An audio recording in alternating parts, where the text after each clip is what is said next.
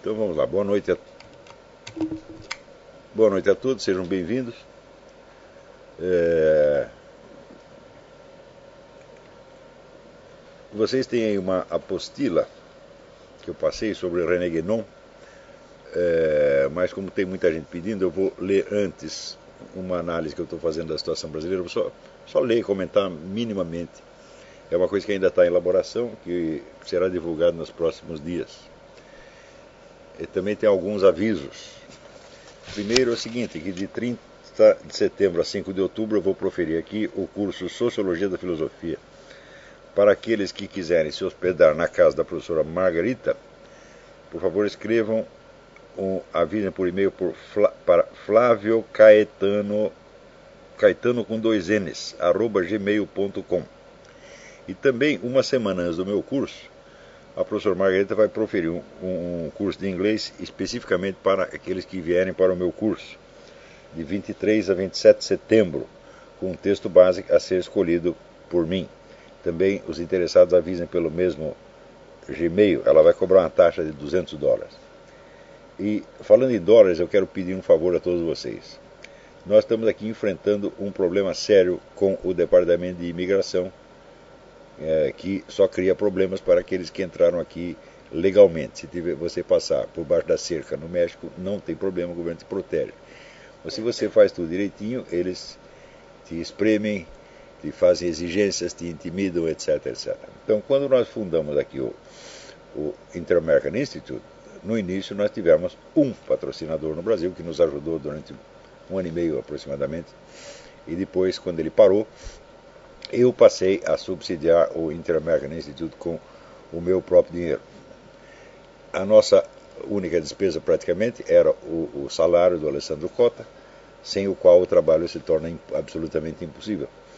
É, e sempre deu para é, eu pagar isso direitinho. Acontece que a imigração veio e mudou o status do homem, então agora vamos, não só vamos ter que pagar a mais, mas além do que tem que pagar a mais para ele, nós temos que comprovar que o Instituto tem fundos e doadores. Então, se tiver um só doador e esse doador estiver doando exatamente a quantidade necessária para pagar o salário do Alessandro, isto configuraria, segundo a imigração, uma fraude, isto é, uma ONG que foi fundada apenas para dar emprego a uma pessoa, que é o Alessandro.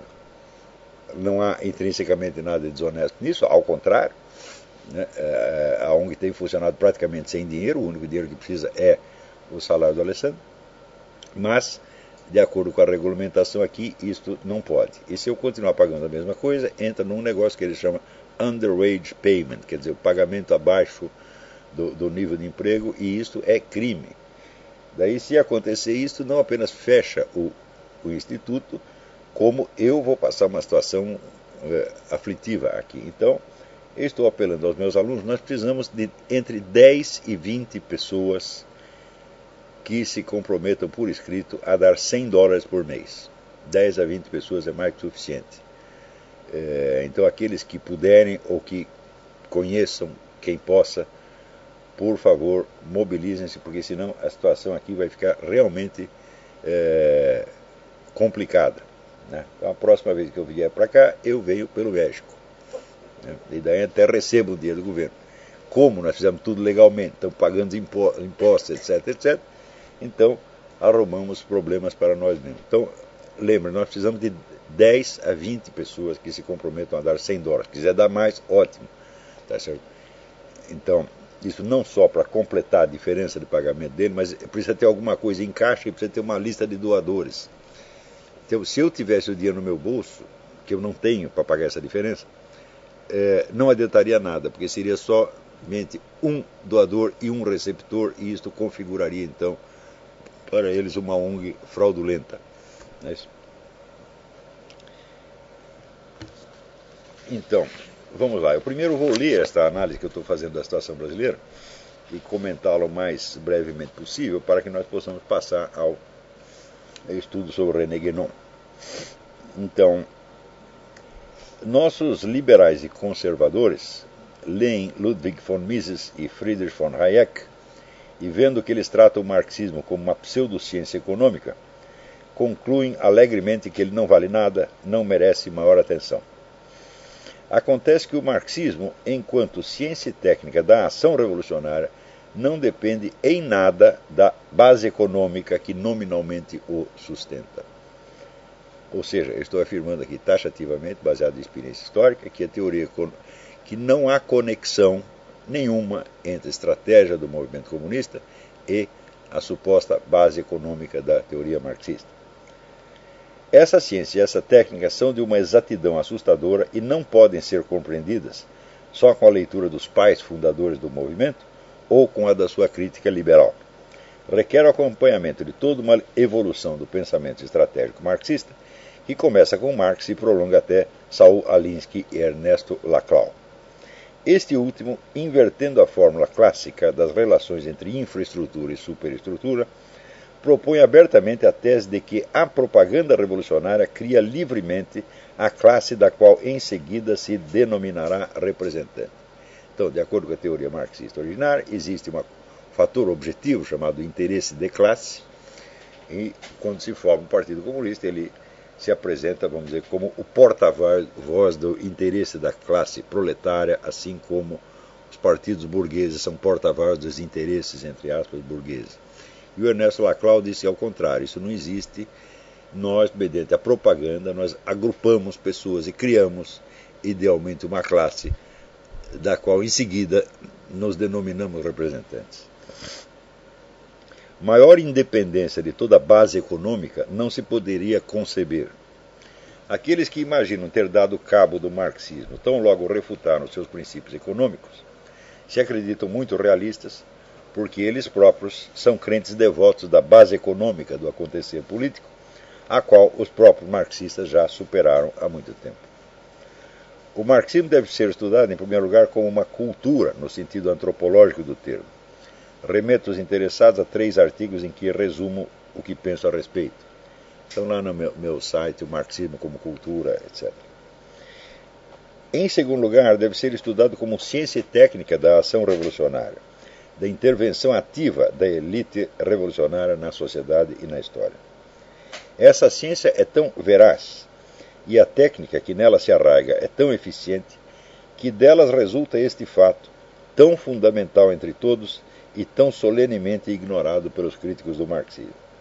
Há pelo menos um século e meio, o comunismo é o único, repito, o único movimento político organizado unitariamente em escala mundial e dotado de uma consciência clara da sua continuidade, bem como das suas metamorfoses estratégicas.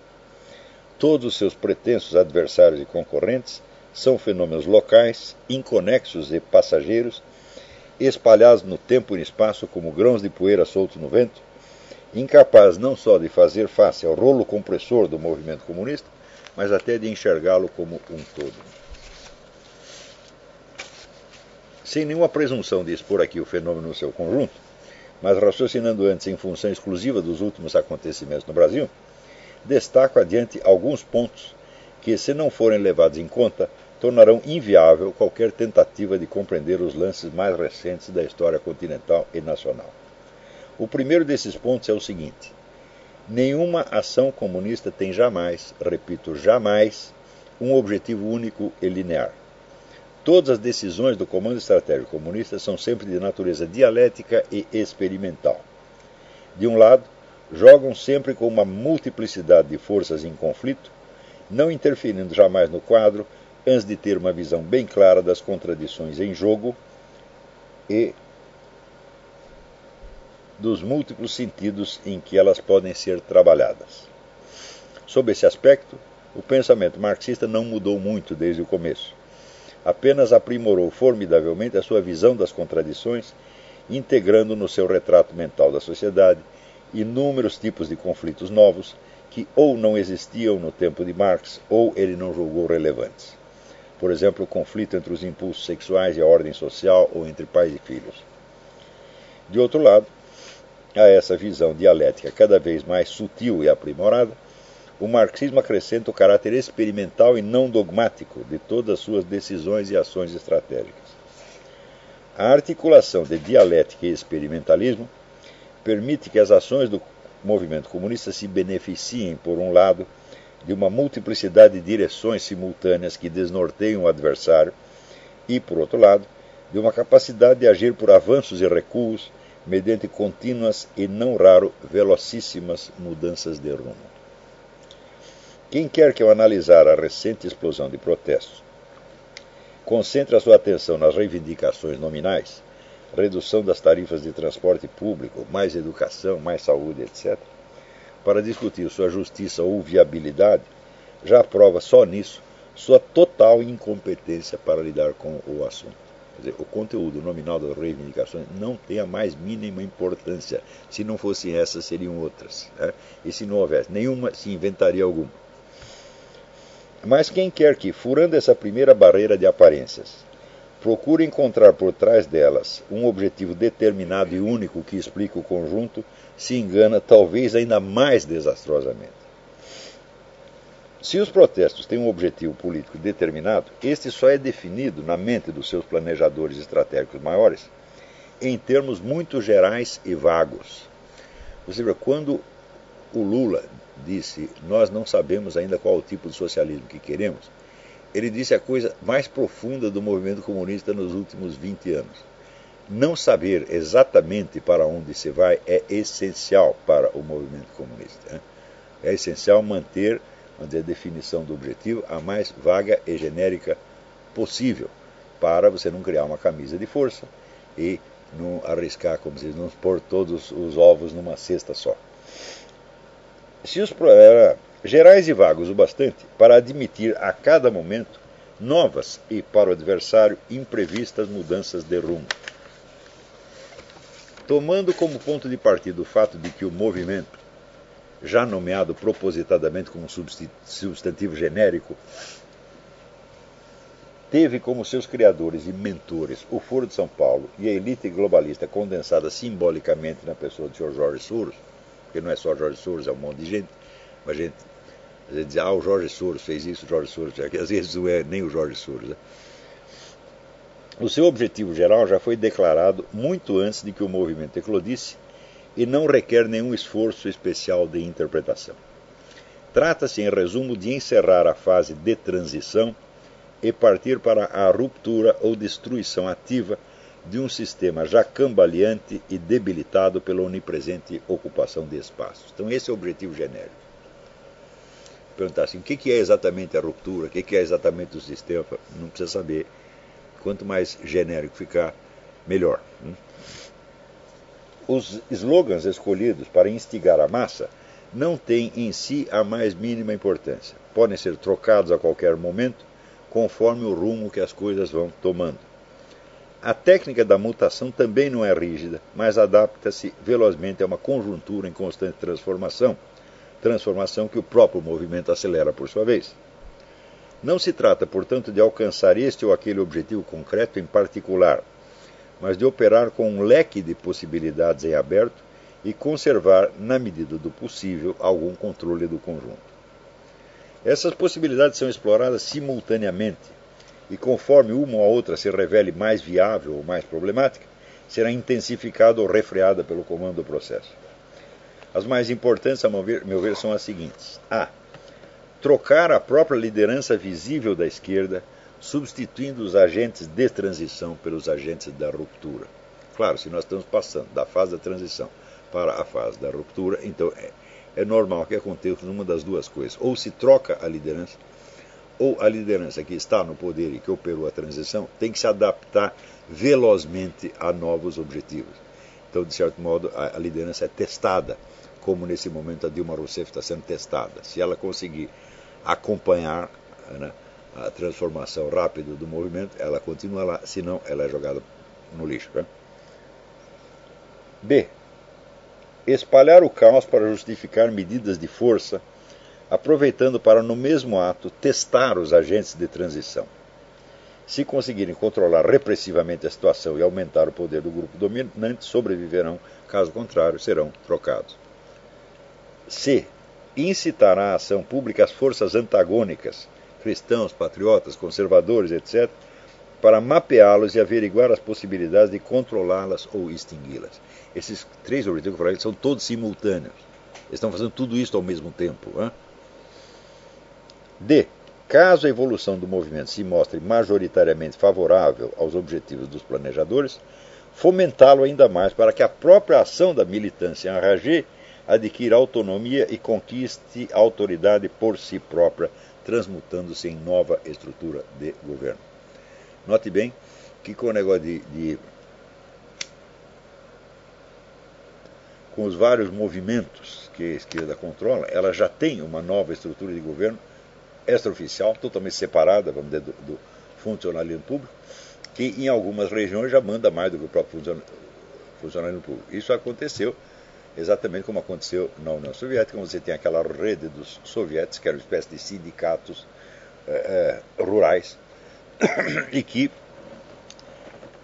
a sua influência, a sua onipresença era tal que do dia para a noite eles se transformaram na nova administração pública, passando por cima da administração uh, oficial quando veio o lema todo o poder aos sovietes. Né? Então, esta possibilidade, é claro, é a mais extrema de todas. Tá certo? É, eu vou repetir as quatro aqui porque isso é importante. Estão fazendo quatro coisas ao mesmo tempo. A.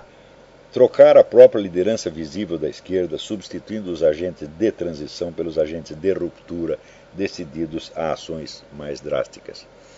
Então aí você teria, por exemplo, o velho PT encarnado na, na Dilma, tá e os novos partidos ditos mais radicais de esquerda, que seriam então os agentes da ruptura e não mais da transição.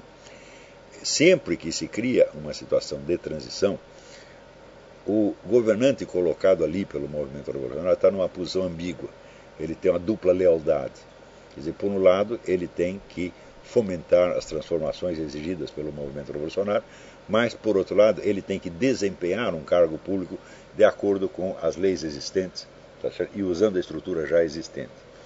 Então, isso quer dizer que vai ser língua dupla o tempo todo. Ele vai sempre falando uma coisa, fazendo outra, ou invertendo. Tá certo? E essas pessoas normalmente se comprometem no curso desse, desse processo, se comprometem, por assim dizer, com os dois lados. Então, é, só sobrevivem aí se for pessoas muitíssimo hábeis, mas em geral isso não acontece.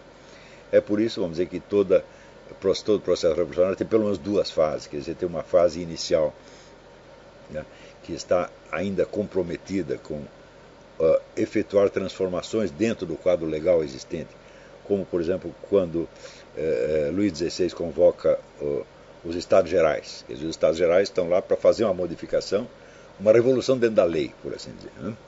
Essa primeira fase é logo superada e daí vem o, que, o, o terror, né? que é já a fase de, de ruptura. Na uh, Rússia foi a mesma coisa, a Revolução de uh, eh, 1905 que cria dizer, uma democracia progressista, etc, etc. Quer dizer, é uma revolução, mas é uma revolução de, dentro da lei e idealmente pacífica. Né? E isso dura 12 anos. Né? Você vê que na, na, em Cuba, apesar da maioria das pessoas não sabe, quem foi que colocou Fulgêncio Batista no poder? Foi o Partido Comunista. Tá então, ele fica lá um tempão. E, naturalmente, é, ele não só não opera ruptura nenhuma, mas ele eterniza a transição de modo a tirar vantagem pessoal da situação. Então, acaba sendo é, jogado fora. Meu computador pifou aqui.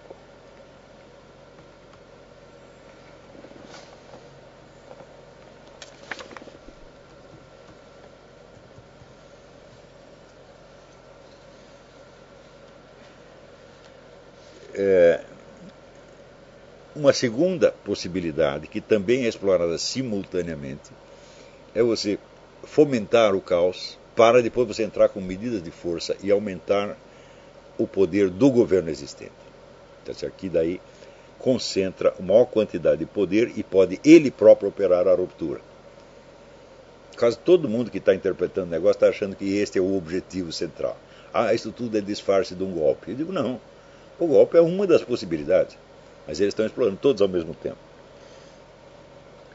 C. Aproveitar para incitar a ação as forças antagônicas, a direita, entre aspas, tá para saber quem é essa direita, onde ela está, qual é o poder que ela tem, e aproveitar para fichar todo mundo e obter um controle maior da situação.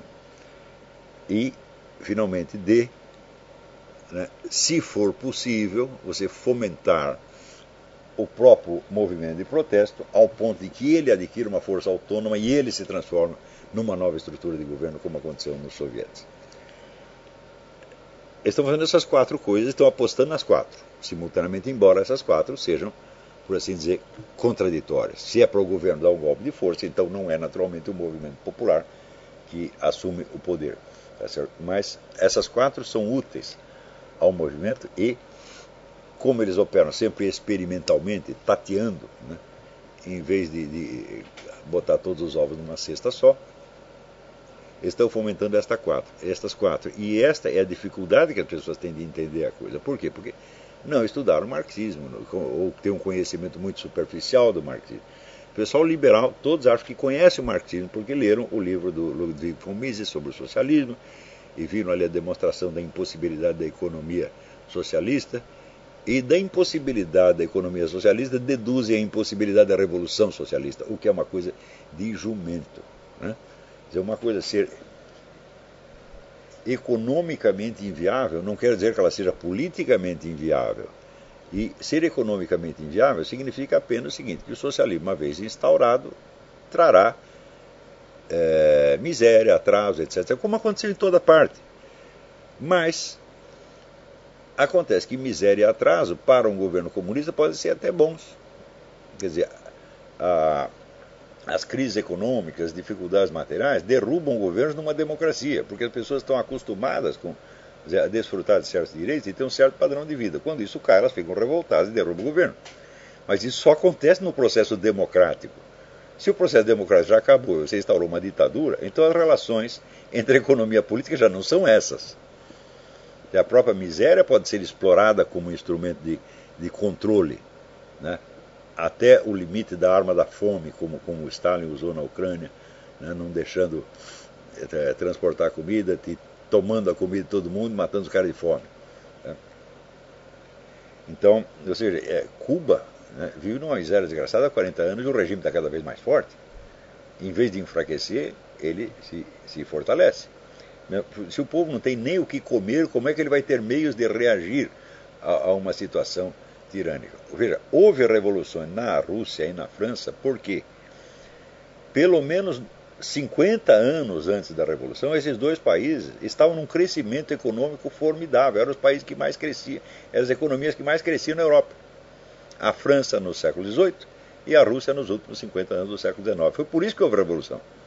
Você precisa ter um excedente de riqueza para poder criar uma, uma, uma revolução, para poder por exemplo, destacar pessoas, tirá-las da, da, da, da, produção e alimentá-las como militantes profissionais. Isso custa muito dinheiro. Hein?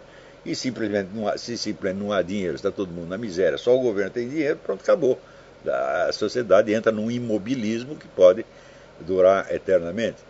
O regime soviético, se não fosse pressões externas, jamais teria caído, ele teria ficado lá eternamente.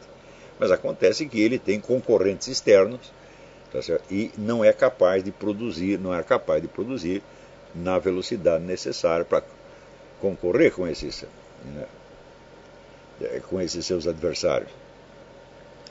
Então, a última possibilidade, então, que é a mais revolucionária de todas, né, esta última, que é a do movimento mesmo, se transforma na nova estrutura do Estado, é, parece já ter sido excluída na medida em que as forças antagônicas, malgrado a sua total desorganização e ausência de comando, se mesclaram ao movimento, ocuparam as praças públicas e acabaram, em certos casos, por acuar e sobrepujar a militância esquerdista. Então, a esquerda começa a, a bagunça e, em seguida, ela vê que ela não tem o controle da praça pública. Porque aparece um monte de louco, tudo quanto é lado, protestando contra as coisas mais disparatadas e, em geral, de maneira hostil à esquerda, francamente hostil, né? os caras gritando PSTU vai tomar no cu. Opa! Né? E ninguém contava com isso, e aconteceu. Né? Então, bom, se não temos sequer o controle da, da praça pública, significa que o movimento não tem autonomia suficiente e ele não é ainda uma força revolucionária suficiente para, entre aspas, tomar o poder. Tá o próprio comando da esquerda militante ordenou que as manifestações cessassem o que imediatamente deixa o campo livre para as massas antagônicas. Então quer dizer que se houver protesto daqui para dentro, vai partir da direita, entre aspas, né? e favorece ipso facto a adoção da via repressiva para estrangular a ameaça de um, aspas, golpe teocrático e fascista. Então, a maior possibilidade nas próximas semanas é que, vamos dizer, o endurecimento do, do, do regime venha a acontecer. Hum? Então, com novas legislações que visem a controlar, né, a, em princípio as massas em geral, mas controlar somente as massas de patriotas, cristãos, etc, etc. Controlar ou estrangular completamente. Parece que das quatro possibilidades, foi essa que se mostrou uh, a única viável, na verdade, por enquanto. Mas, como diria o Vicentinho, a luta continua. Isso quer dizer que o próximo objetivo será a troca de lideranças né, e vamos dizer, a aceleração do processo revolucionário ainda estão na pauta. Eles não são a urgência imediata. A urgência imediata é o quê? É o seguinte: nós é, atiçamos as cobras para que elas saíssem das tocas. Elas saíram e elas são em número muito maior do que a gente imaginava. Tá certo? Então agora nós precisamos dar um jeito de controlá-las. Então esta é a urgência maior e isto, portanto, favorece o endurecimento do regime, o qual não precisa tomar necessariamente a, a aparência, pelo menos, de um golpe. Pode ser um golpe legislativo, uma coisa assim. Se esse estrangulamento tomará a forma de uma repressão policial violenta ou de um simples incremento do aparato de investigação e controle social, é cedo para dizer. O detalhe mais importante aí é que as forças antagônicas se constituem exclusivamente de massas amorfas e desorganizadas, sem o mais mínimo comando estratégico e até sem aquelas figuras de heróis improvisados que um erro terminológico denomina líderes, quando o certo seria chamá-los apenas de símbolos aglutinadores. Quer dizer, o sujeito que de repente ele aparece da massa e ele vira um símbolo do. Né? Como foi o caso, às vezes um mártir, né? o caso do Edson Luiz, o estudante que foi morto pela polícia no tempo do, né, do, do regime militar, então ele vira o símbolo do movimento. Mas o símbolo aglutinador, seja morto, seja vivo, ele não é um líder. Isso é importantíssimo. Né? Liderança é comando estratégico e controle. Não é a, a personificação de um vago espírito da, das massas. Né? O próprio Lula, nesse sentido, ele tardiamente ele se tornou um líder quando ele começa a controlar o Foro de São Paulo. Né? Mesmo assim, de maneira precária. Ele foi sempre um símbolo aglutinador. Né? É, então o pessoal, quando eu, eu, eu, me lembro pelo Facebook, eu falava, ah, esse negócio não tem liderança. Daí os caras diziam, não, vem você para cá e você vira o líder. Eu falei, eu seria um símbolo aglutinador e seria jogado fora e expelido com a maior facilidade. Dizer, símbolo aglutinador precisa de ter uma vocação teatral e que consiste em ser um nada que parece alguma coisa. Tá certo? Não foi isso né, o destino que a minha mamãe sonhou para mim. Tá certo? Eu queria ser alguma coisa, ainda que parecendo um nada. Tá certo? Eu prefiro isto. Né? É, é, aquele negócio do, do, Ronald Reagan. Você pode conseguir tudo o que você quiser, contanto que você não faça questão de levar o mérito. É por isso que eu não ligo quando o cara me né, repete as minhas ideias com 15 anos de, de atraso e não cita o nome. Falo, bom, as ideias estão aí, eu botei em circulação e a coisa está funcionando. Né? É, decorrido 15 ou 20 anos, fala que me interessa reconhecer o mérito. É, não, faz, não faz o menor sentido. Então, vamos dizer, o que as pessoas estão. Quando eu falo liderança, eu estou querendo dizer uma coisa, estou querendo dizer comando estratégico. E quando o pessoal no Brasil fala liderança, quer dizer símbolo aglutinador, o que é um sinal de que todo este pessoal que está envolvido nesse movimento não tem a menor ideia sequer do que é uma liderança. Né? Então não é que eles não têm uma liderança, eles não sabem o que é. Né? Então, agora, a massa por si, o número, tem um poder, evidentemente, mas é um poder cego, que não sabe para onde vai e que pode ou fazer burrada ou até cair numa armadilha, como parece que está sendo montada. Tá Essa massa é numericamente superior, seja à militância organizada do Foro de São Paulo, seja às tropas de arroaceiros subsidiadas pelo Sr. Jorge Soros e outros similares. Sua presença nas ruas, bem como a vaia multitudinária que despejou sobre a presidenta Dilma Rousseff, são, no sentido mais estrito do termo, explosões espontâneas e anárquicas no mais alto grau. contestando, contrastando nisso com a ação bem planejada dos militantes do outro lado, que ocupam o espaço público armadas de instruções precisas e de slogans bem ensaiados. Em Brasília, viu-se até o texto de uma convocatória inteira, recitado em coro pela multidão. Veja o nível de organização. Além disso, eu recebi uma cópia de um, dizer, de um folheto que era distribuído aos militantes, né, sobre como enfrentar a polícia, como se livrar do gás lacrimogêneo, como fazer isso, como, quer dizer, uma instrução inteira, quer dizer, coisa de profissional.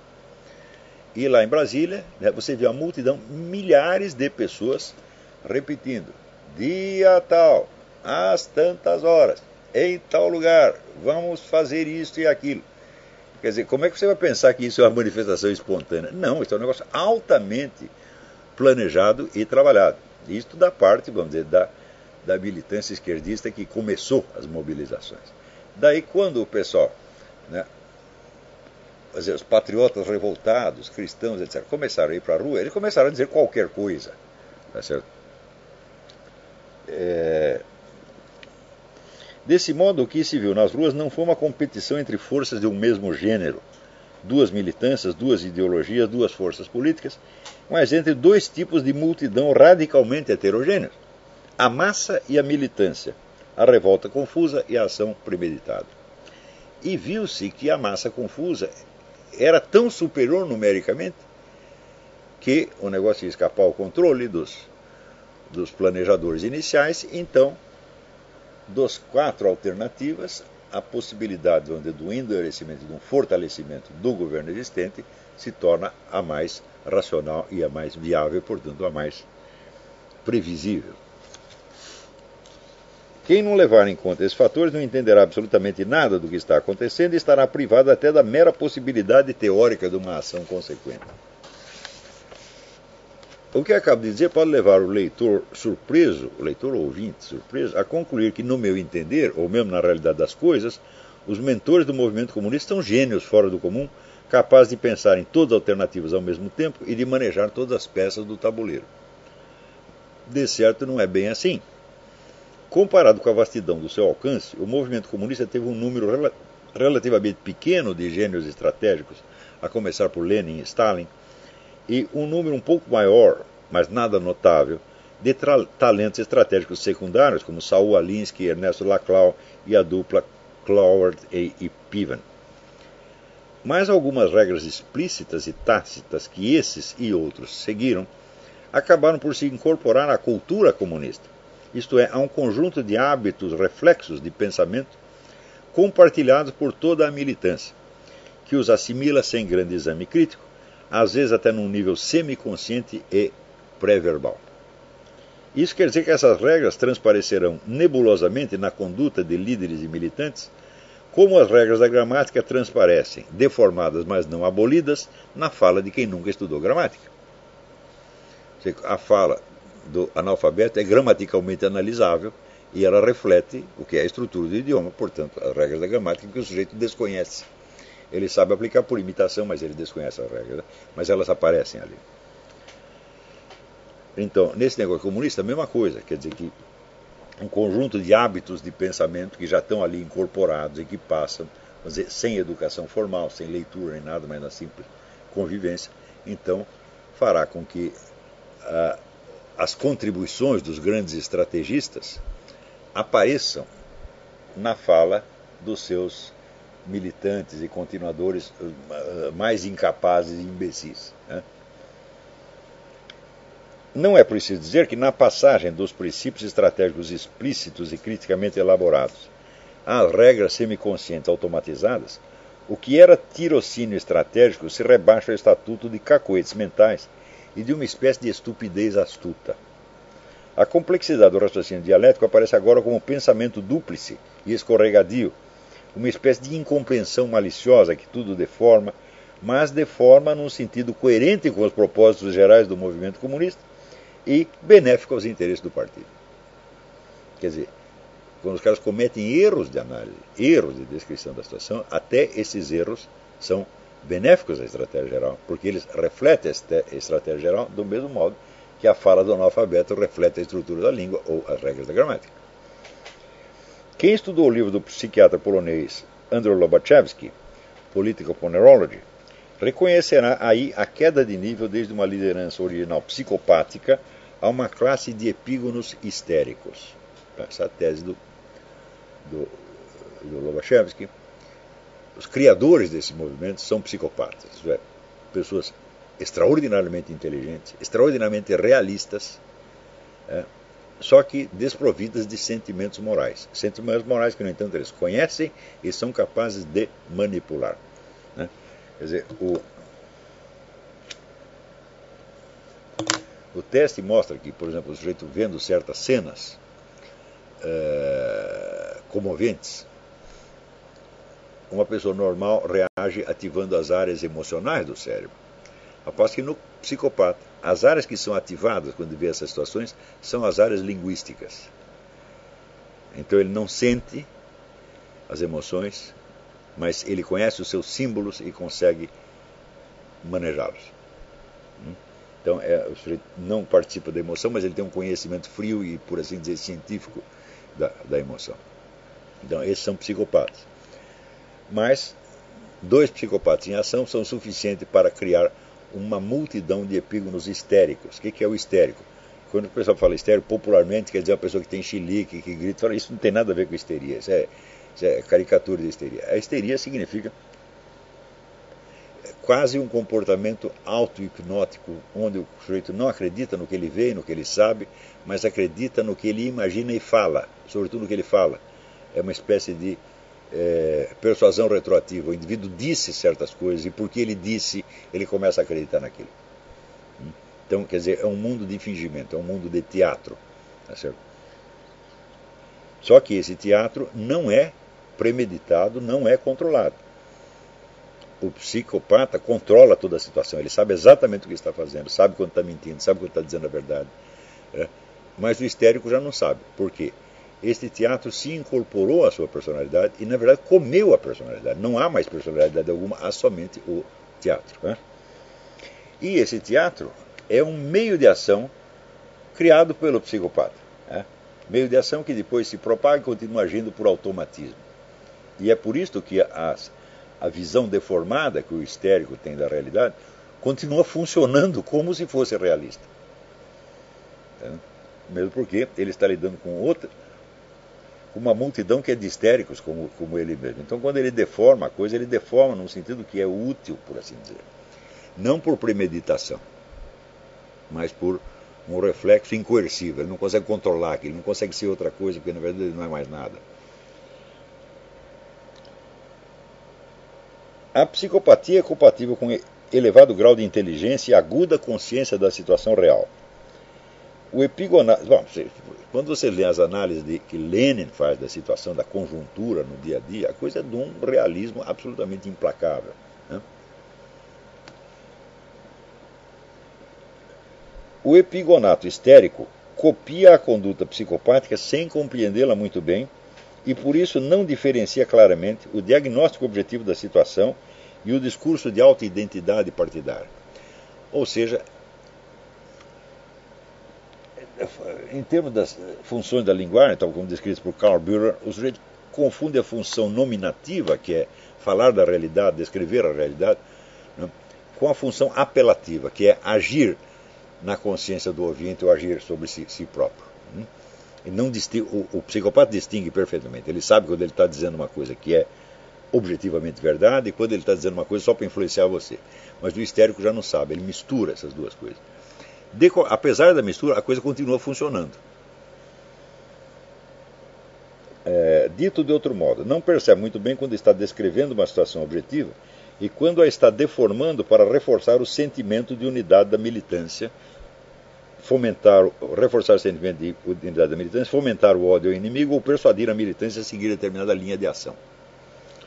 O psicopata, quando mente, sabe que mente. No histérico, a mentira conveniente já se interiorizou ao ponto de não poder ser discernida como tal. O resultado é que uma visão totalmente falsa da situação pode, paradoxalmente, produzir uma ação relativamente eficiente, na medida em que reflete ainda, de longe e obscuramente, a visão estratégica originária. É como se disséssemos que o epígono ou militante histérico é louco, mas não rasga dinheiro. Tem uma visão deformada da realidade, mas deformada num sentido que, por força dos automatismos acumulados na cultura comunista e na sua raiz longínqua numa visão estratégica consciente, ainda favorece a ação partidária. Um exemplo claríssimo desse fenômeno é o recente pronunciamento do Sr. Walter Pomar, o chefão do Foro de São Paulo, que depois eu reproduzo como apêndice. Ele começa assim, aí só, só vou dar um exemplo entre muitos. Né? Aspas, quem militou e estudou os acontecimentos anteriores ao golpe de 1964 sabe muito bem que a direita é capaz de combinar todas as formas de luta. Fecha aspas. Historicamente isso é falso. A direita brasileira nunca teve, por exemplo, um partido de massas ou uma militância adestrada e organizada. Muito menos teve uma rede mundial de partidos aliados, uma internacional. Nem teve uma rede organizada de editores de livros, como o Partido Comunista sempre teve. E durante todo o tempo da ocupação esquerdista do governo, nunca teve à sua disposição centenas de jornais nanicos, como a esquerda teve durante o regime militar. Ela dominava a imprensa, eh, a grande mídia, e ainda tinha a imprensa de oposição. Isso nunca aconteceu com a direita. Muito menos uma militância estudantil significativa. Muitas são as formas de luta que lhe faltaram e faltam. Pomar não parece ter a mínima consciência disso. No entanto, tomar a falsidade como um fato ajuda a fortalecer a unidade da militância esquerdista pelo temor a um inimigo comum evocado de um passado quase mítico. Ou seja, como descrição da realidade, não funciona. É? Mas na clave apelativa do discurso, ou seja, de agir sobre a mente da militância, funciona do mesmo jeito. Então, é isso que eu chamo de estupidez astuta. Hum? Pomar não está mentindo intencionalmente, está mesclando e confundindo os dois níveis de discurso: a descrição da realidade e o apelo à unidade do grupo ouvinte como é próprio dos epígonos histéricos e da estupidez astuta a que me referi, quase que uma deficiência eficiente. Expressão paradoxal que corresponde à natureza paradoxal do fenômeno mesmo. Você vê que muitas vezes, ouvindo os discursos das pessoas, o, o, o liberal, conservador, amador, que não tem estudos sérios a respeito, né, é, ele percebe onde a inferioridade intelectual dessas pessoas e acha, portanto, que a luta está ganha, ele se sente infinitamente superior.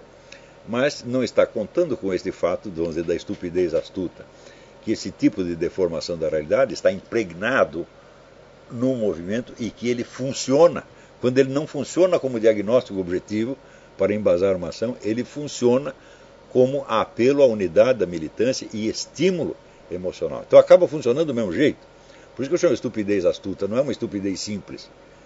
Né? Uma estupidez, o sujeito que é realmente estúpido, ele comete erros e puxa o seu próprio tapete, serra o galho que está sentado, e a esquerda, vamos dizer, por mais que, é, sei lá, Reinaldo Azevedo, ou Rodrigo Constantino, os jornalistas liberais, os formadores de opinião liberais, é, é, façam sarcasmo a respeito, por mais que eles gostem da cara da burrice esquerdista, vamos dizer, às vezes, a burrice é do próprio analista liberal, que não entende que é uma burrice eficiente, que é uma deficiência eficiente.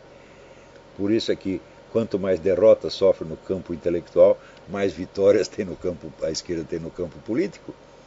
É então, a superioridade intelectual, no caso, ela existe, evidentemente, a superioridade intelectual da direita, dos conservadores, ela existe, mas ela não se transforma por si numa arma uh, política eficiente. Porque para ser uma qualquer coisa, para ser uma arma política eficiente, precisa se impregnar no espírito de uma militância e depois no espírito das massas eh, seguidoras, até criar uma série de reflexos que permitam, eh, vamos dizer, você provocar reações quase que eh, automáticas. Né? Eh, vendo aqui, eu vou ler mais um pedacinho aqui do Walter Pomar.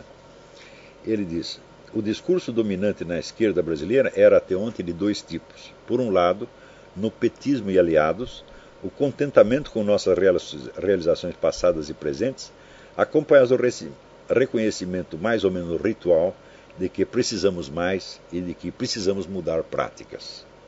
Por outro lado, na esquerda oposicionista, que ele chama de oposicionista, PSOL, PSTU e outros, a crítica aos limites do petismo acompanhado da crença de que através da luta política e social seria possível derrotar o PT e no lugar colocar uma esquerda mais de esquerda. Estamos falando dos o objetivo de trocar a liderança. Nos quatro objetivos, um deles possíveis era trocar a liderança. Mas não trocar necessariamente, porque se a liderança antiga, a liderança de transição, se adaptar às novas finalidades do movimento com a devida rapidez, ou se mostrar capaz de controlar a situação, ela continua lá.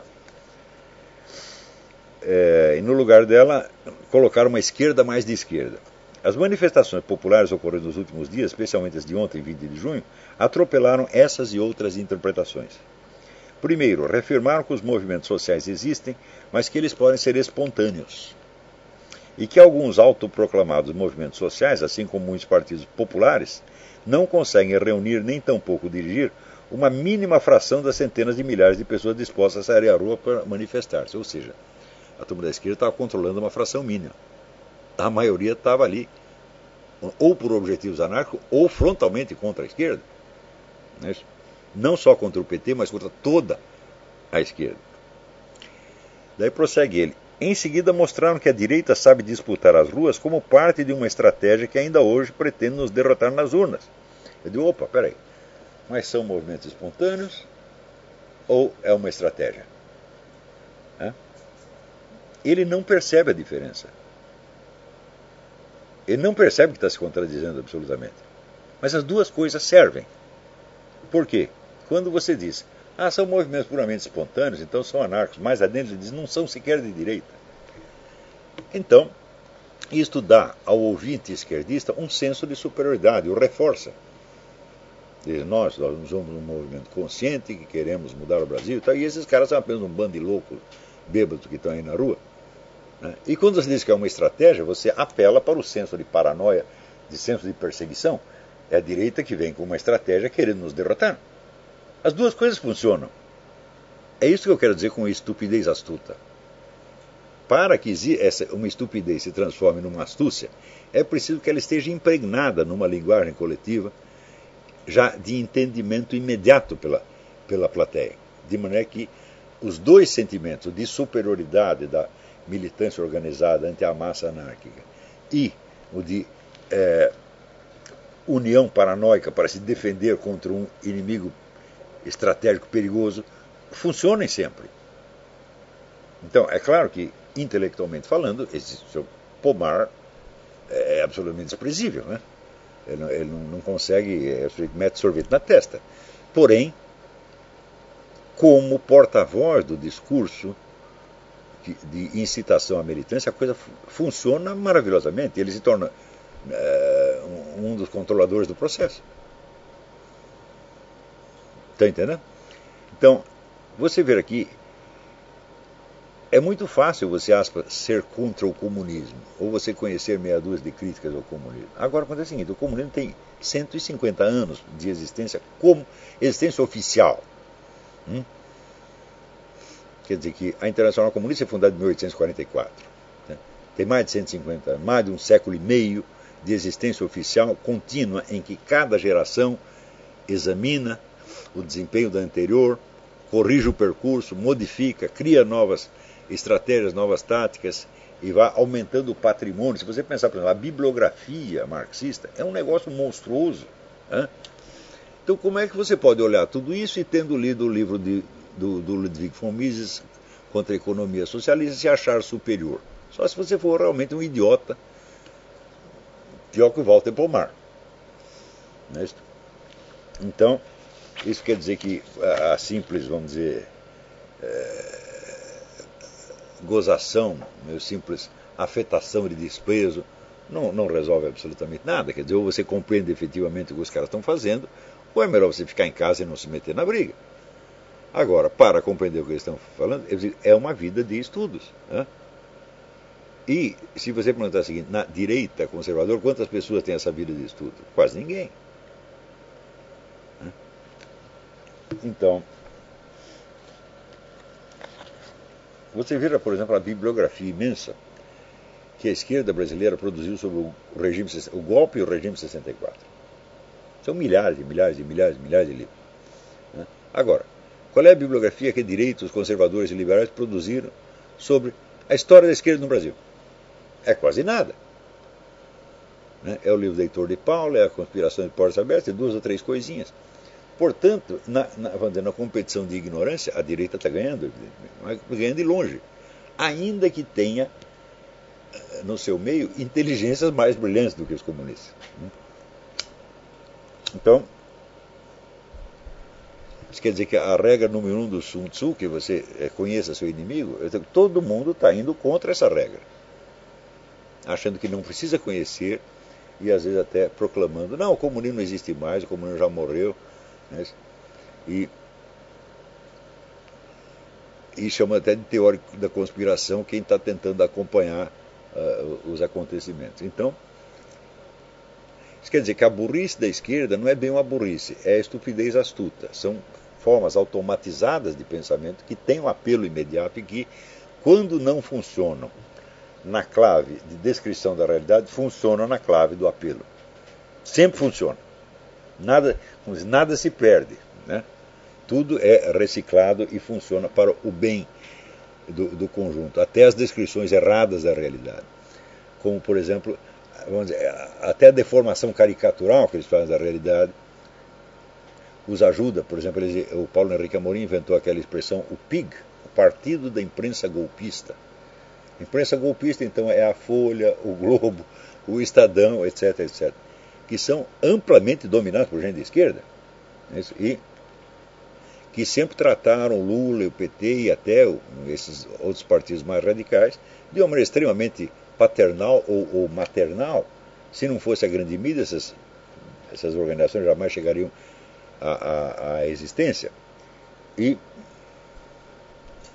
é, em segundo lugar, você pode, se você ler todos os exemplares da Folha, do Globo, do Estadão dos últimos 20 anos, você não vai ver a mais mínima incitação a golpe, mas ao contrário, você vai ver uma participação ativa dessa grande mídia na campanha antimilitar e na criminalização do, dos militares. Então, o que, que você quer dizer com imprensa golpista?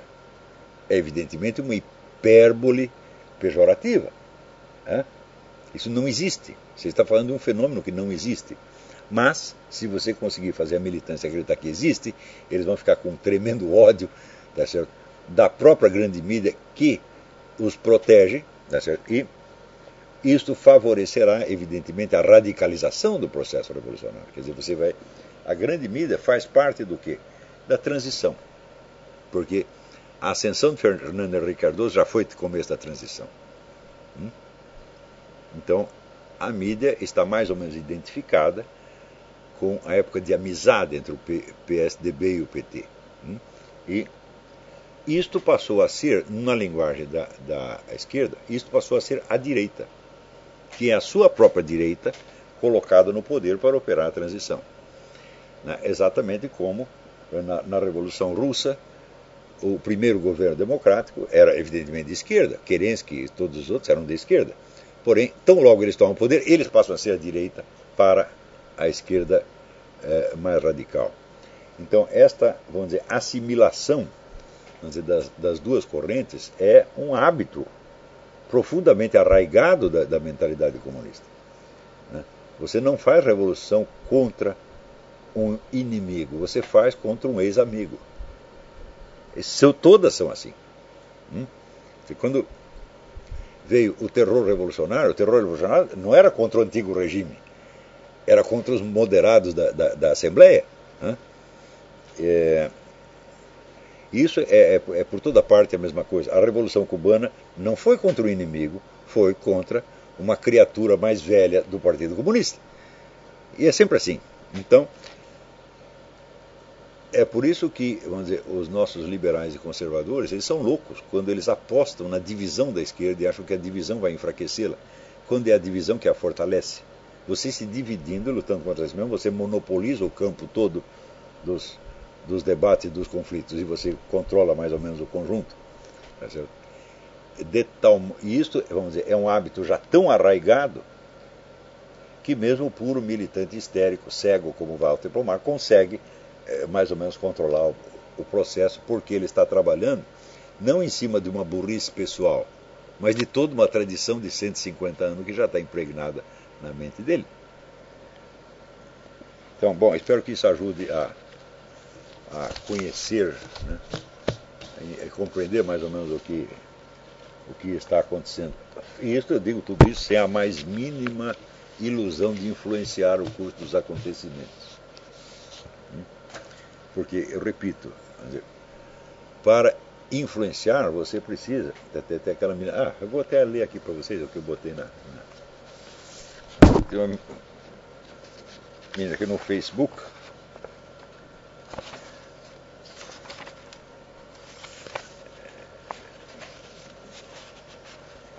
me perguntou: Ah, então o que, que é para fazer? Pô, diabo, será que não está aqui?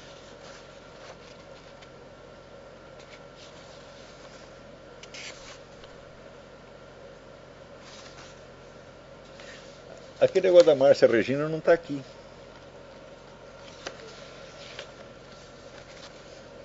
Bom, a minha pergunta: o que é para fazer? Eu digo: olha, eu não tenho fórmula pronta, mas a experiência histórica mostra que a formação dos grandes movimentos políticos passa por uma sequência que é mais ou menos fixa e imutável. É uma, uma fórmula que não, não existe outra.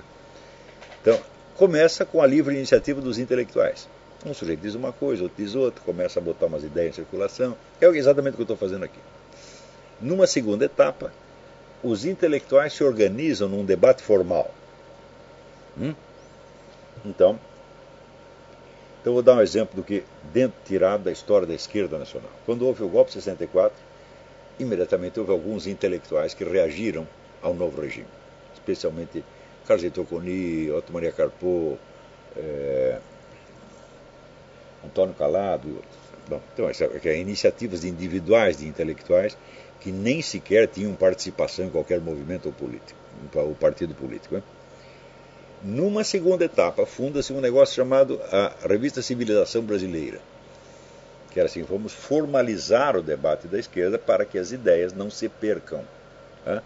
Para que a gente vá aos poucos, um, a somando a contribuição de um, a de outro, de outro, até a gente ter uma visão completa da coisa. Né? Então, primeira etapa, iniciativa individual isolada. Né?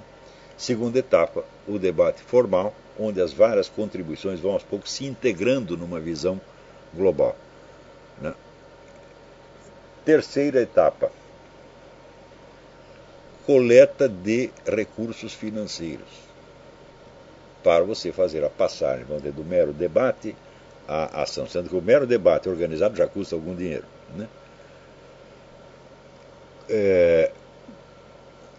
Quarta etapa, a formação de um Estado maior para estudar a coisa, já não do ponto de vista analítico e da compreensão, mas do ponto de vista das estratégias possíveis. O Foro de São Paulo é isso. Hum? Então, no Exército você tem o comando e tem o Estado-Maior. O Estado-Maior não toma decisões. Ele só faz análise estratégica e propõe estratégias possíveis que, o comando depois vai acionar. Hum? Então, o Foro de São Paulo ele não é bem um comando, ele é um Estado-Maior. Hum? Então, depois que você tem isso, bom, muito bem, daí você começa a formação da militância. Hum? Quando você chega na formação da militância, o custo da coisa já é monstruoso. Porque você não pode formar militantes se você não tem profissionais. Você não vai formar uma militância na, na, nas horas livres e no fim de semana. Não, você precisa ter muitos e muitos e muitos profissionais treinados para formar militante. Ou seja, são pessoas que vão ser desligadas, para usar o termo comunista, desligadas da produção e colocadas dizer, no trabalho partidário profissional. A partir daí é que você tem a condição de você, com base nas análises feitas no Estado-Maior, o comando tomar decisões quanto a esta ou aquela ação.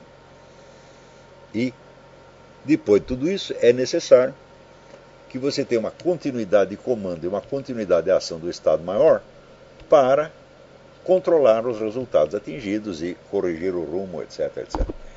Tudo isso pode levar 30 anos. Hum? Quando você parte de um movimento já preexistente, como no caso da esquerda brasileira, pode levar 10, digamos. Ou até 5 ou 6. Hum?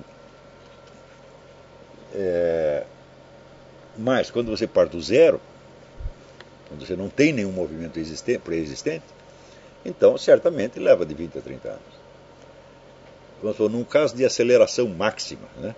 vamos supor que houvesse, uh, já tivéssemos passado da iniciativa intelectual individual. Nós estamos nesta fase, iniciativa intelectual individual, a começar pela minha mesmo. Hum? Então, ela não tem finalidade estratégica, ela não propõe ação nenhuma, você está simplesmente tentando compreender o que está acontecendo para que a gente não seja afogado e atropelado pelos acontecimentos, fique nem cego em tiroteio. É, supondo que já tivesse passado esta fase, a fase do debate organizado, então já teríamos, vamos dizer, coletivamente, digamos, um círculo de umas mil pessoas, mil intelectuais de gabarito, uma compreensão integrada do conjunto.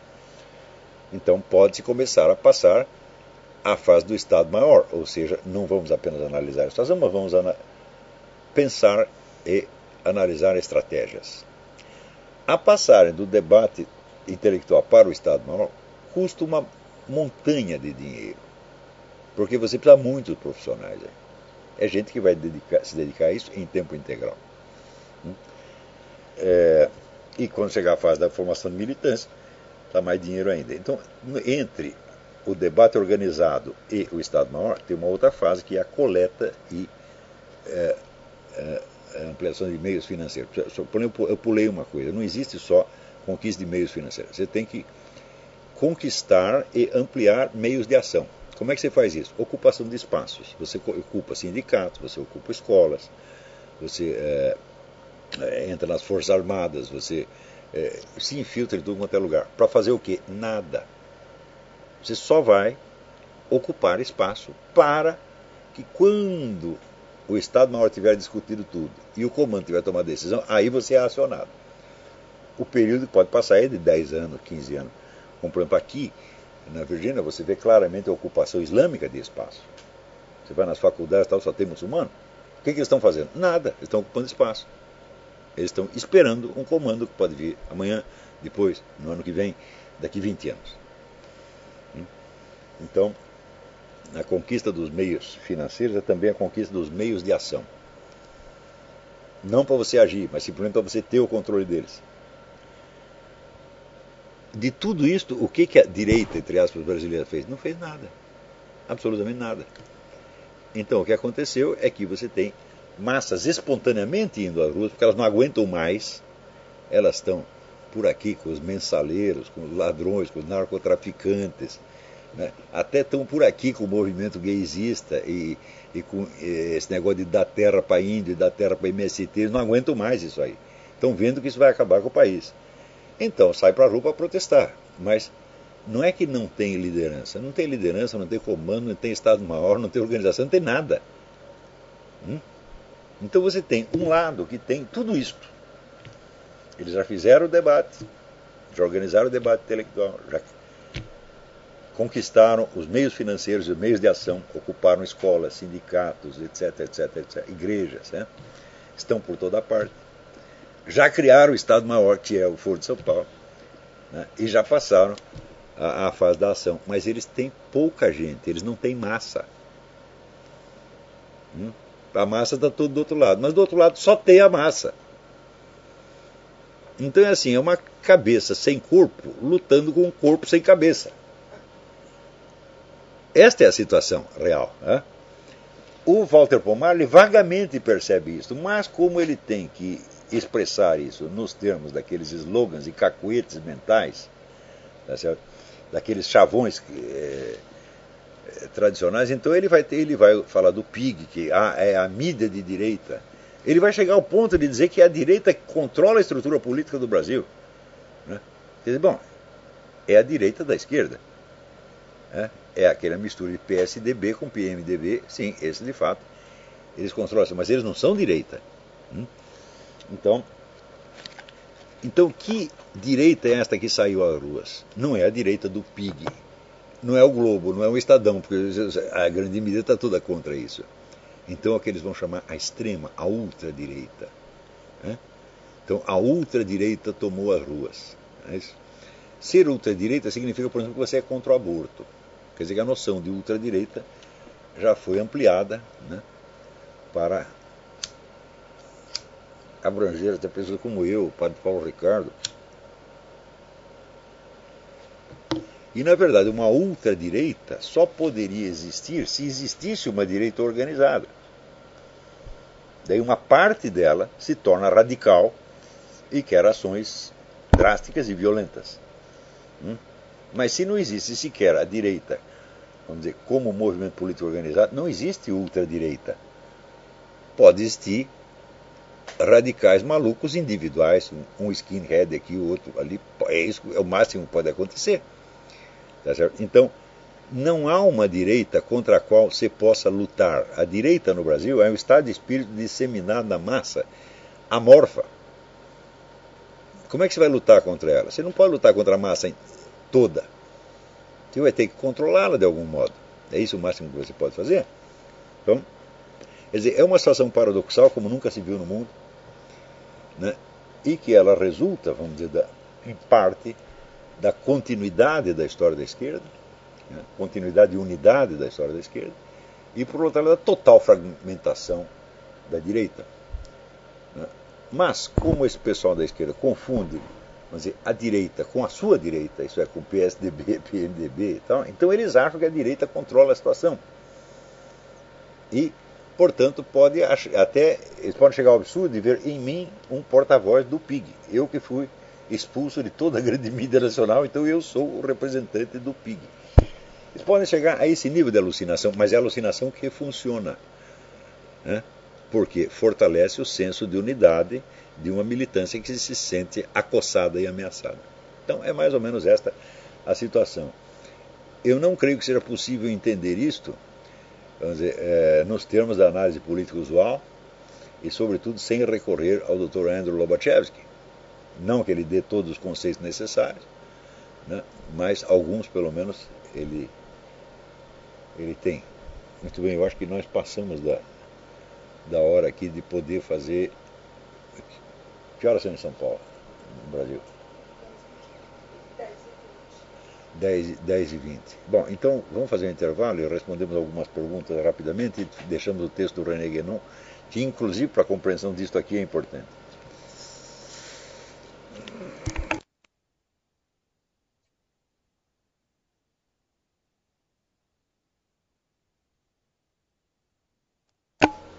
Então vamos lá, passando aqui a, a, a, fase das perguntas. Antes de tudo, eu quero esclarecer o seguinte: é, as pessoas que quiserem ajudar a situação do, do Inter-American Institute, a situação é o seguinte: aqui todas as ONGs têm uma lista de doadores e uma diversidade de aplicações do dinheiro recebido. O Inter-American Institute tem apenas um único doador, que sou eu, e um único receptor, que é o Alessandro. A quantidade da doação é exatamente a quantidade que o receptor recebe. Então o saldo é zero. Né? E é esta a situação que a imigração julga esquisita. Ela não pode afirmar que é uma coisa é, ilegal ou ilícita, é, mas pode criar a seguinte situação: aumentar, mudar o status do Alessandro nos Estados Unidos e, portanto, mudar o salário dele no instituto, aumentando para mil e não sei quantos dólares a mais. É exatamente o que estão fazendo. E nós não temos esses mil dólares agora por uma série de compromissos que nós assumimos que não podemos voltar atrás. Pode ser que daqui uns dois ou três meses eu volte a ter dinheiro suficiente para pagar isso até mais. Mas agora, nesse momento, nos próximos três ou quatro meses, nós não temos mesmo. Né? Então, o que é preciso fazer é o seguinte: eu vou pedir que aqueles interessados em colaborar se mantenham em contato com a Marcela. marcelacandrade.gmail.com.br e ela lhes dará todas as instruções necessárias para isto. marcelacandrade.gmail.com.br Então, aqueles que puderem não apenas doar, mas aparecer como doadores, constar perante a imigração aqui como doadores, então faria uma cartinha se comprometendo a dar tanto por mês durante um prazo X. Você que sabe o prazo e você que sabe uh, a quantia. Mas também há a possibilidade de aqueles que quiserem também doar anonimamente. A gente pode fazer isso também. Mas depois ela vai passar todas as instruções para os, os dois casos. Né? Então, a situação é a seguinte: se eu não começar a pagar a mais ao Alessandro a partir dos próximos dias, próxima semana ou duas semanas, entra no que eles chamam underwage payment e isso aí é crime.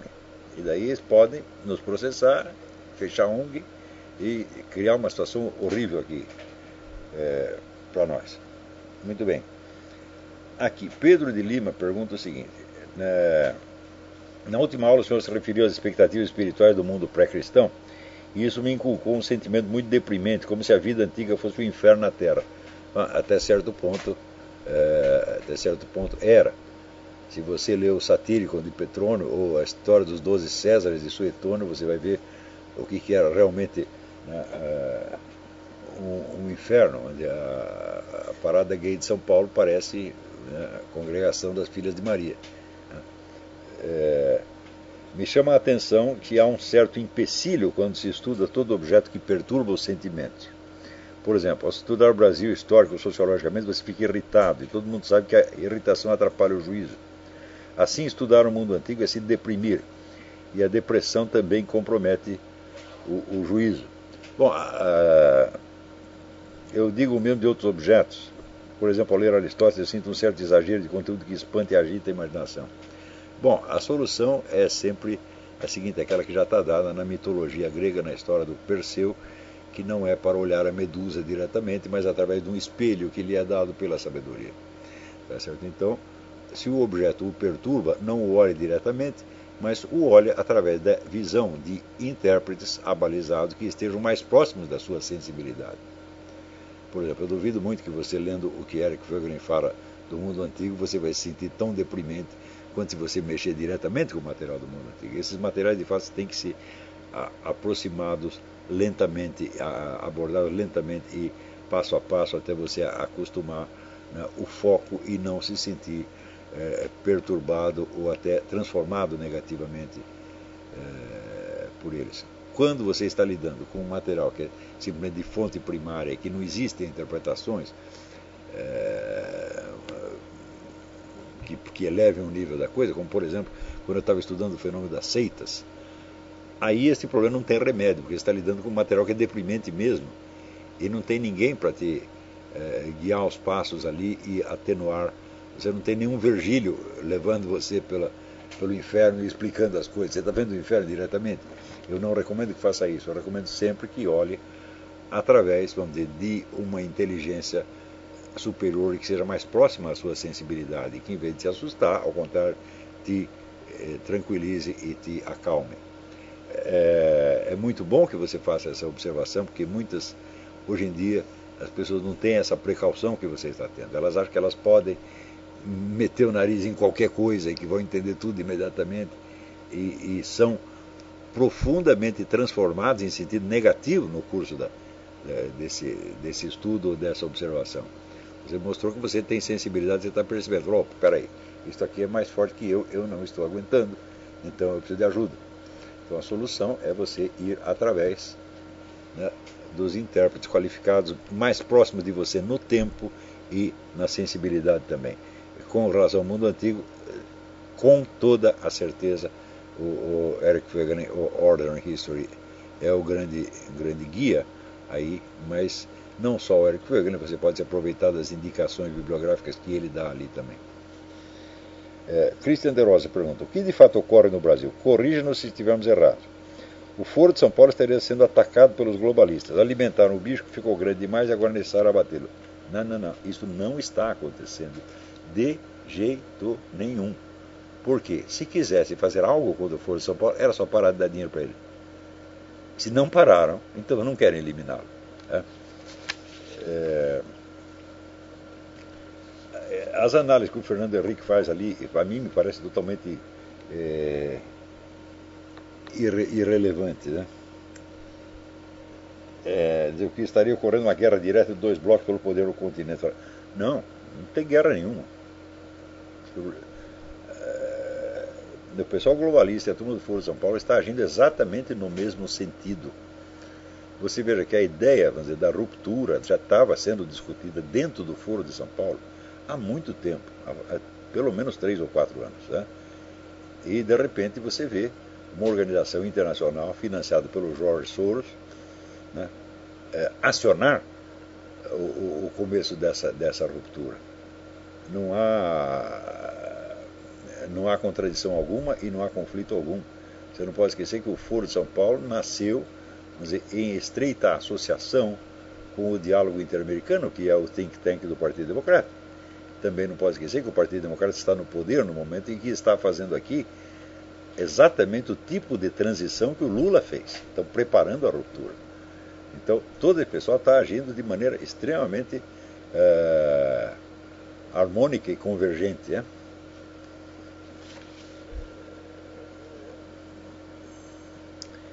Aqui, a Celina Viana me faz uma pergunta que eu não sei a resposta. Ela diz: é, Você define a histeria como sendo um auto-fingimento hipnótico, onde a personalidade vai sendo perdida e o doente já não sabe mais o que é mentira e incorpora o teatro existencial.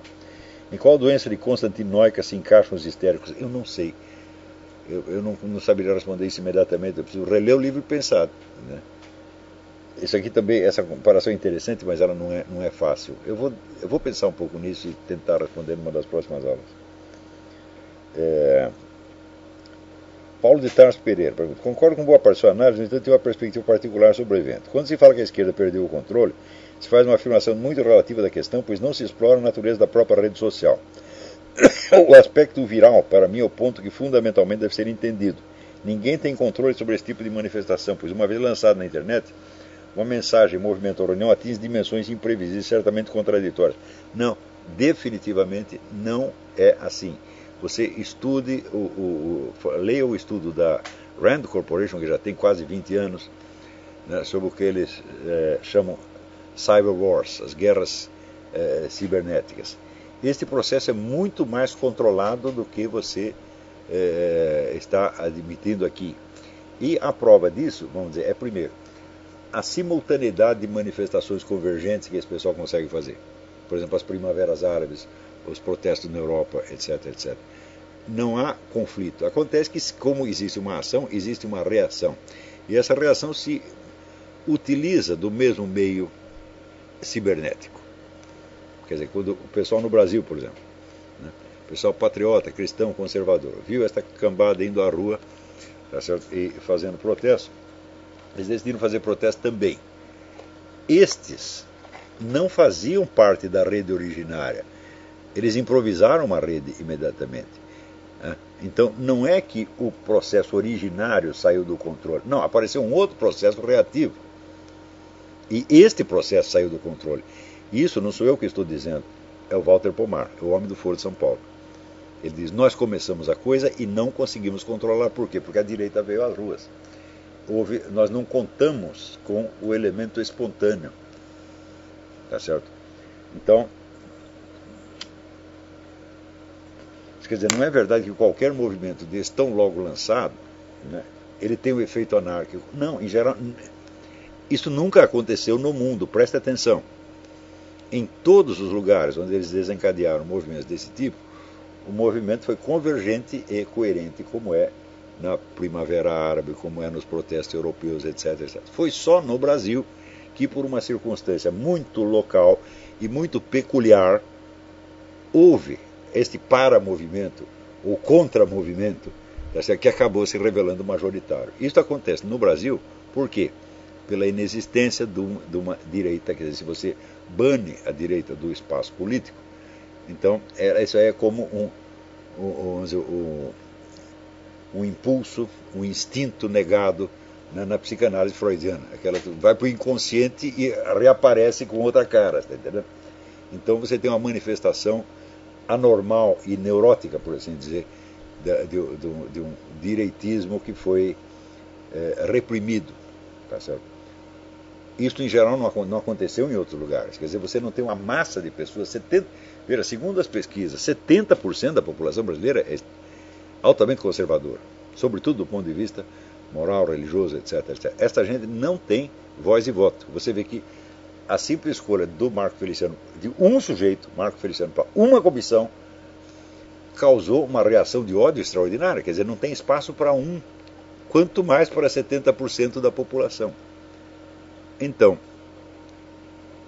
Foi, foi com isso que os planejadores da coisa não, não contavam inicialmente. Mas não posso dizer que não contavam, porque eles também fizeram essas manifestações para, como disse, chamar as cobras, tirar as cobras da toca para se mostrarem, para poder ser eliminado. Eles só não esperavam que fossem tantas cobras. Né? Porque também eles próprios não têm a ideia da anormalidade da situação que eles impuseram ao Brasil. Hum?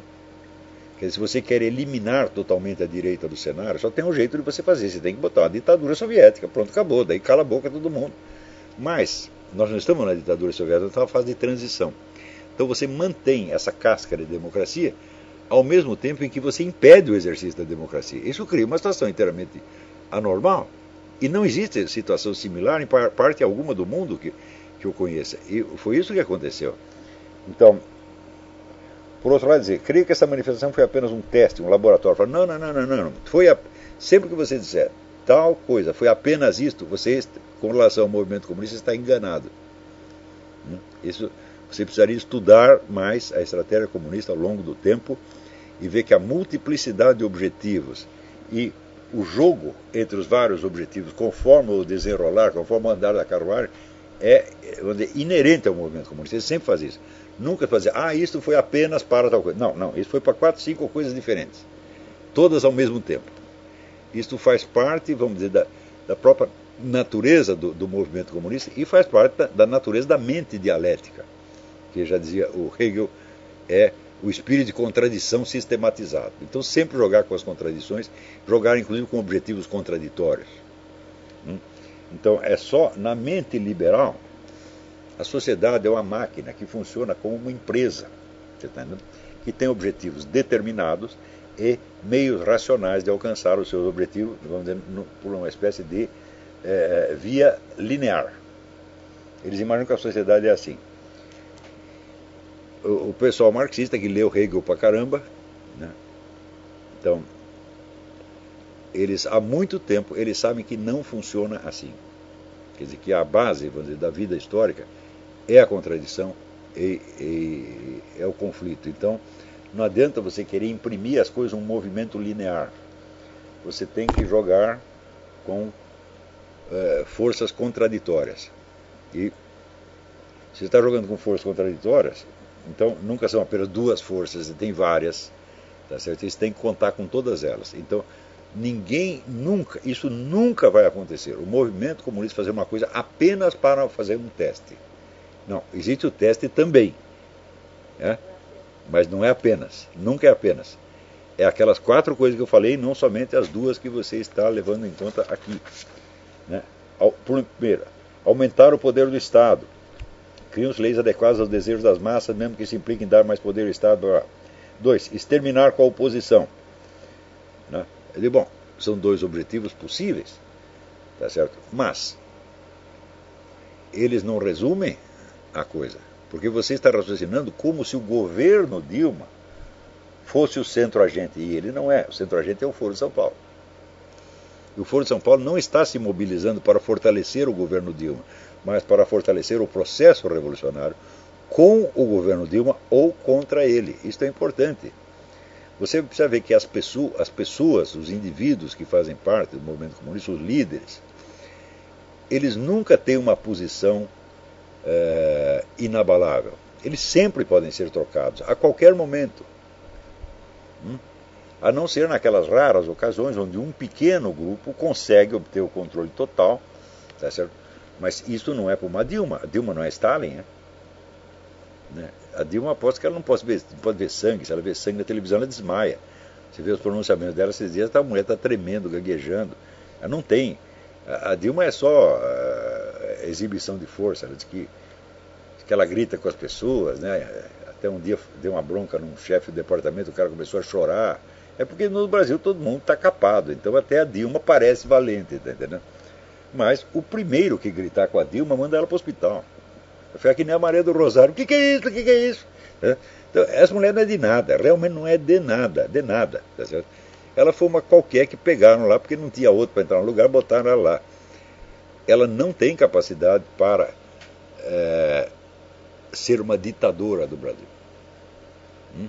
Então, Quer dizer, o Foro de São Paulo fez tudo isso para fortalecer o, o governo da Dilma. Não, isso é impossível, meu filho. Agora, eles lançam o movimento e se o governo Dilma se mostrar capaz ou de acompanhar a velocidade da ruptura, tá ou de controlar e estrangular a oposição, bom, ela pode continuar por mais algum tempo. Hum? Então você vê que o negócio de ser contra o culto da personalidade está profundamente arraigado no movimento comunista. Eles não gostam que nenhuma personalidade vamos dizer, se é, projete além do estritamente necessário. Eles permitiram que o Lula fizesse isso, por quê? Porque o Lula é o militante mais humilde que já houve no movimento comunista. Né? O Lula nunca bate de frente na decisão da maioria. Você sabe que a carreira dele no, no, no sindicalismo foi feita assim: ele deixava os caras discutindo na Assembleia, tomar um cafezinho, voltaram e perguntaram: o que, que vocês decidiram? Tal coisa. Ele vestia a camiseta e saía repetindo o que a maioria quis. O sucesso dele no Foro de São Paulo, mesmíssima coisa. Quer dizer, o Lula tem o talento inato, da, vamos dizer, da, ele tem um amor tão profundo pelo movimento revolucionário, tá que ele sacrifica tudo, inclusive sua vaidade pelo movimento revolucionário. Nesse sentido, ele não tem vaidade nenhuma. Né? E, então, por isso, pela, por essa sua capacidade conciliatória, é que deixaram ele lá. Ele nunca criou problema para ninguém. Né? Mas, veja, ele tem uma longa carreira de serviços prestados e a Dilma não tem. Então, exterminar com a oposição ou aumentar o poder do Estado, bom, são possibilidades que terão que ser exploradas conjuntamente com outras possibilidades opostas. Isso é sempre assim. Quer dizer, você aqui ainda está um pouco raciocinando na base, vamos dizer, do objetivo linear. É, o que eles querem é isto ou aquilo. Não, no, no movimento comunista nunca, nunca, nunca, nunca é assim. Você veja, por exemplo, nós sabemos que o Barack Obama foi, foi uma criatura do Saul Alinsky, do Frank Marshall Davis, de uma liderança comunista. É? Eles o fizeram e o colocaram lá. Certamente com a ajuda da KGB, e comprovadamente com a ajuda de forças islâmicas.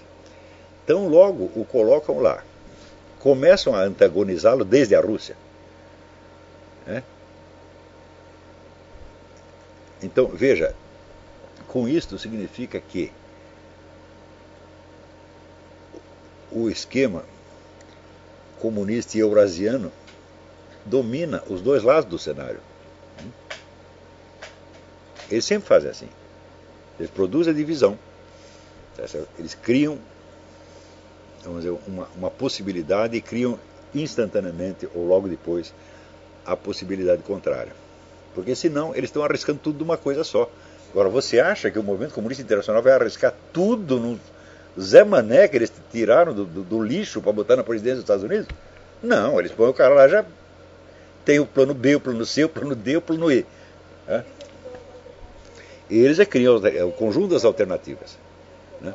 Mas escuta, o pessoal marxista começou lendo Hegel. Quantas pessoas você conhece no Brasil que não é capaz de ler Hegel? É? Não quer dizer que os líderes atuais sejam experts em Hegel. Walter Pomar também não é. Mas como eu disse, a cultura já a cultura comunista já incorporou essas coisas de maneira que você pode ter um líder burro que se ele seguir a receita vai funcionar mais ou menos. Quer dizer, assim como, vamos dizer, numa, é, quer dizer, numa, numa fábrica de qualquer coisa, nem todos os empregados precisam compreender todo o processo da produção, muito menos a estratégia geral da firma. Eles vão agir de maneira harmônica com o conjunto, como Walter Pomar está agindo. Né? É... Felipe Augusto pergunta: Gostaria de saber que as pessoas que entraram agora no curso receberão o mesmo tempo e atenção que o senhor dá aos veteranos, como por exemplo a correção dos exercícios e do trabalho final. Certamente, certamente. Agora, os trabalhos, eu não estou mexendo, eu estou lendo tudo que me mandam. Mas eu digo, não vou começar a mexer com isso, ainda que quando começar, vai ser uma trabalheira danada para vocês. E para mim também. E eu vou avisar quando vou começar isso aí.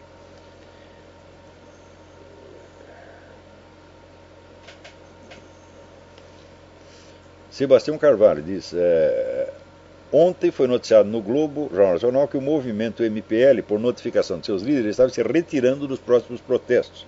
pois os objetivos dele já haviam sido alcançados. Não é que os objetivos foram alcançados, é precisamente que não foram alcançados. Né? Principalmente houve uma reação desproporcional. Eles não sabem o que fazer, falaram, agora tem que parar para pensar. Logo, a não ser que o movimento, a não ser o movimento gay, que hoje de manhã tem a confirmação de participação em São Paulo com mais de 70 mil contra o pastor Feliciano, e os já tradicionais vândalos, parecem que a população do protesto, como o senhor observa, será formada por pessoal não de esquerda. E, ó, se o movimento continuar nos próximos dias, será essa turma patriota, cristã, etc. Que eu recomendo que não faça isso. Né? Eu recomendo que volte para casa. Faça nosso protesto daqui um mês, dois meses, mas não agora. Hum? Porque esses protestos teriam valido a pena, protestos da direita teriam valido a pena, se houvesse uma liderança organizada capaz de tomar a dianteira tá e fazer alguma coisa efetivamente. Né? Mas acontece que o único elemento organizado que existe aí à direita são as Forças Armadas, elas não parecem estar querendo interferir. Né? Quer dizer, a chance de interferir já passou, que foi quando o STF condenou os mensaleiros. Né? Então, o Joaquim Barbosa deveria ter imediatamente convocado as Forças Armadas, né? prenda esses caras de qualquer jeito. Né? É, quer dizer, execute a sentença. Né? Como ele não fez isso, as Forças Armadas também não tomaram a iniciativa de fazer, então os mensaleiros estão tudo assunto e foi tudo eh, como se nada tivesse uh, acontecido. Este movimento daria às Forças Armadas um pretexto para agora agir e fazer cumprir a lei. Não um golpe militar tomar o poder, porque se der um golpe militar tomar o poder, é porque são loucos completamente. Né, deixa lá a dona Dilma lá, nós só vamos fazer cumprir a lei, mesmo contra a vontade da dona Dilma. Aqui já prendemos mensaleiros, estão aqui em prisão militar, ninguém vai tirar isso daqui, ponto, acabou. Né?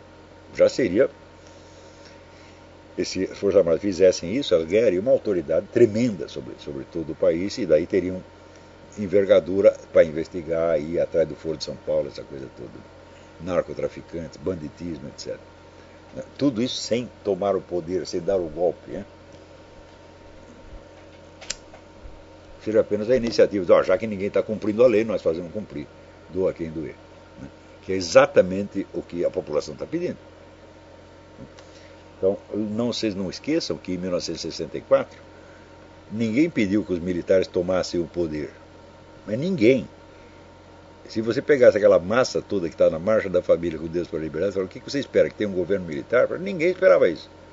Esperar que tira o João Goulart e faz eleição daqui seis meses. Era isso que todo mundo estava pedindo. Mas daí os militares chegaram lá, gostaram de ficar, e ficaram 20 anos tá certo? e saíram queimados. Né?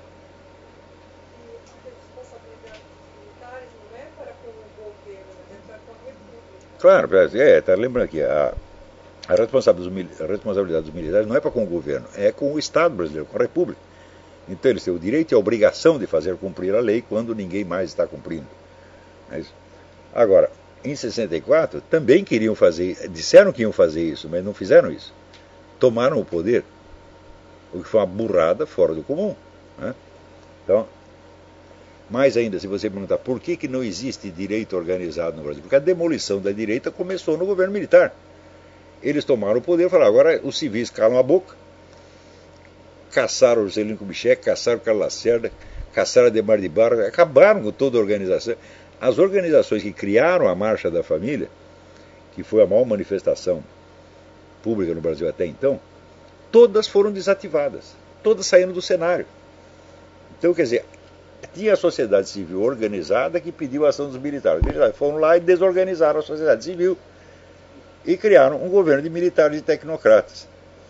Né? E, naturalmente, deu no que deu. Vocês querem tudo isso de novo? Então o cara diz, ah, precisa um golpe militar. O sujeito que fala golpe militar na minha frente tem que apanhar. Porque vocês, vocês não aprenderam nada, não. Não precisa um golpe, precisa uma intervenção militar para fazer cumprir a lei. Essa é outra coisa completamente diferente. É... Então.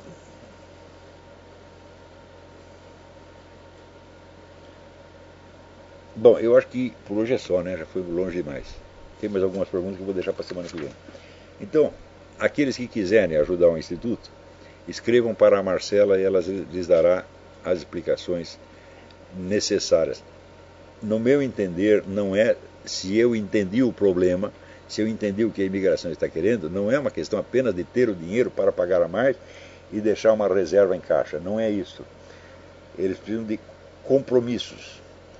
Né? Quer dizer, o, o doador que se compromete a dar X por mês durante X tempo. E para aqueles que quiserem contribuir anonimamente, também há solução. Hum?